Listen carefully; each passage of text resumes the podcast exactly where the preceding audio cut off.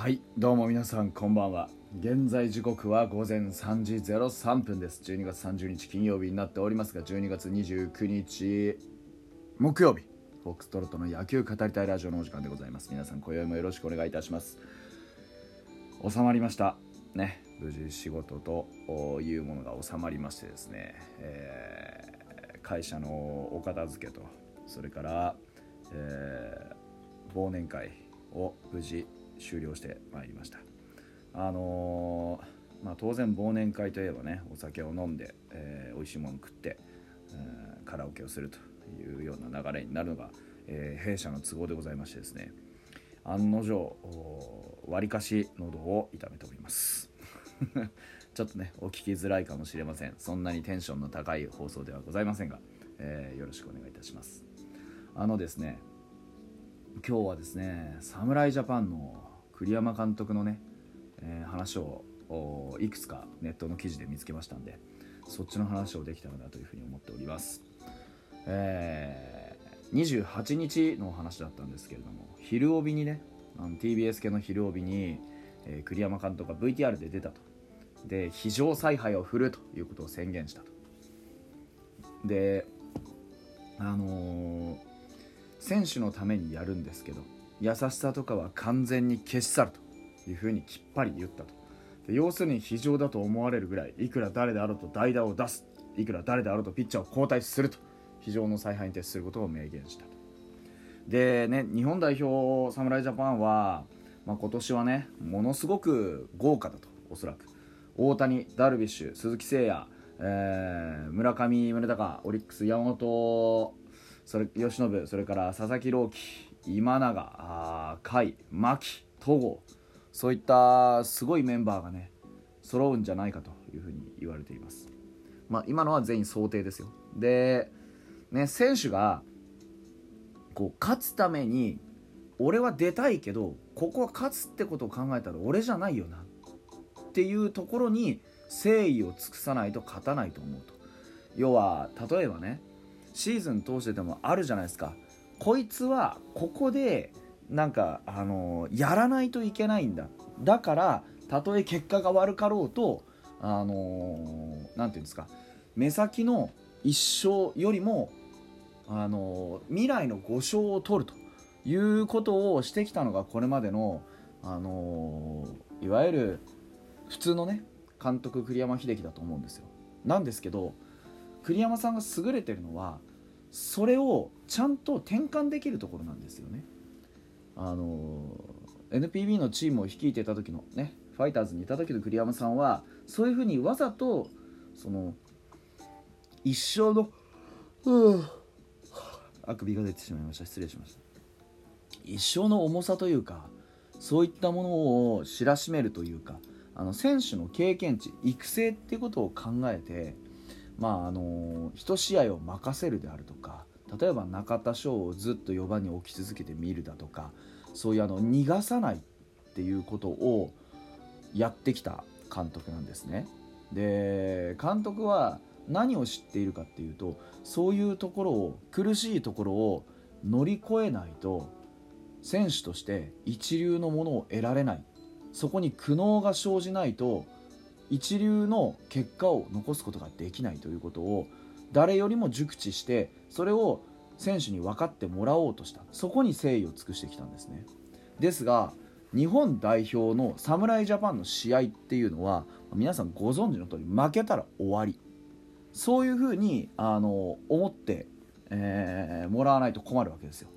ですからこの選手が打たなきゃ勝てないとかこの選手手が守らなきゃ勝てないとかそういうことではない。栗山さんは何よりも野球っていうものに対して紳士なんですよ。ファイターズの時はファイターズというチームが上昇をまあ目的にしていない。ファイターズというチームを通して北海道という大地に喜びね歓喜とそれから感動をこう手渡ししていってそこに例えば優勝だったり優勝じゃなかったりいろんな結果はあります。でもその中から野球という文化を作り上げていくと。いうファイターズというチームのねあり方をちゃんと理解していたからこそ栗山さんは10年もファイターズで監督をやってくれた。でも侍ジャパンはもう絶対にそうはいかない。負けたら終わり。それ以上のプレッシャーっていうのを身に受けて何をやるのかってことを考えた時に勝たなきゃいけないんです。これはファイターズは真逆です。ファイターズは、まあ、正直言えば勝たなくったっていいんですよ。真剣にやって戦って得た結果が負けであるっていうことをファイターズは受け入れる土壌があった。ですがですが侍ジャパンは負けというものが許されない。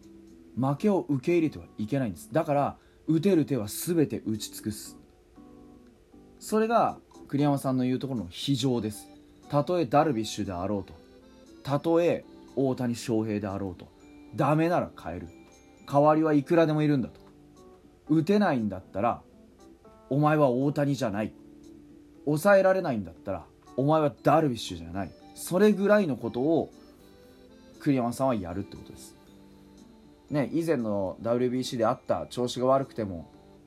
イチローを使い続けるだとか藤川を使い続けるだとかね蘇れ福留みたいなことは起こりえないと言ってるんですよ。だから整えてこいよと。許されないぞと今から言ってるんですよ。これがやはり栗山さんのやり方だなと。栗山さんはあのー、もうすでにね皆さんご存知の通り僕は栗山さん好きですからあのー、僕は知ってます。栗山さんが誰よりも優しい顔して非常だということ。選手に対して求めるものが爆発的に高いということ、うん、そして選手をとても苦しめますがそこにきちんと理屈が通ってきちんと愛があるということ。ねちょっと気持ち悪いですけどね、でも本当に栗山さんの考えてるか僕はでも栗山さんを盲目的に愛してるわけではない。栗山さんがおかしいなって思う時も確かにある。でも結果やはり栗山さんっていうのはそういういろんなものをちゃんと10年間つなげてきたという重みがある、うん、そこに僕はリスペクトをするわけですよね、うん。えー、これねあの MC のめぐみとしあきさんがねある意味非常という言い方もできるし一番調子のいい選手を使うという考えかもしれませんと問いかけるとある意味非常に見えるのが一番優しいんだと思いますと。要はあのそういう結果を残さなかったら意味がないよっていう厳しさということはそれと同時に結果を残せなくても気にするなと。それは俺が采配でやったことだから。それはもう俺が悪いんだというね。いつものやつですね、それがそこに隠れてるんですよね、うん、でそういうことをもう選手も分かるんですか？と聞かれると一流選手は分かります。その時一瞬うん？ってなったとしても彼らは僕以上に勝つことを知っている選手たちだから絶対に伝わるというふうに信じていますと。いうふうに言ったと。まあ当然ですよね、うん、だって例えばねダルビッシュだとか大谷だとかみたいな勝つっていうこと特に MLB でそういうことに関してまあ上があるというかね、うん、だって大谷翔平は勝たなきゃつまんないって言ってますから。でダルビッシュも勝ちたいワールドシリーズ勝ちたいって言ってガンガンいろんなところに移籍して挑戦してるわけですから。ですからその勝ちたいという欲それをちゃんと持っている選手であればどの選手を使うかということよりもどうやって勝つかということが監督にとって、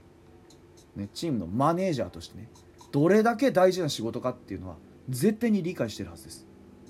それは受け入れるとか受け入れないとかではなくて当たり前のことなんです。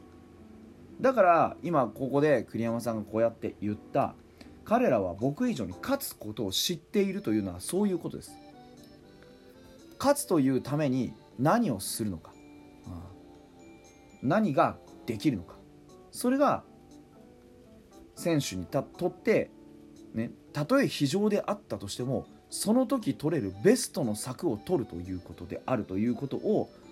まあチームとして知っていれば僕はそういうところに圧力は起こりえないと思います。やはりね栗山さんという人はあのー、まあ一見ねちょっと変わったあなんでしょうこう人というか、まあ、変わった、あのー、考え方をする人のように見えますがその実、あのー、余計なことを考えずに一直線に、まあ、求めるものをきちんと求めにいける監督なんですよね。ファイターズの時は勝負へのこだわりというものとともに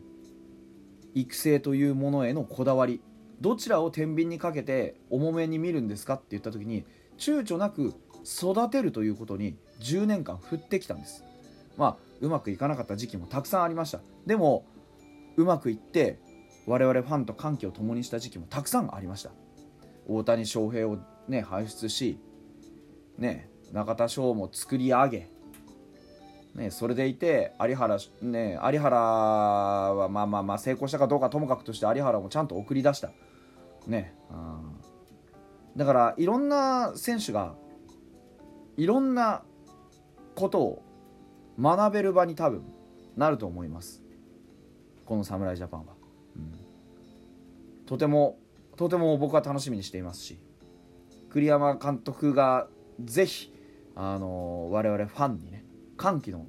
こう姿を見せてくれるというふうに信じていますし、うん、また栗山さんの野球が見れるということに僕はすごく喜びを感じていますというお話でございました。また明日です。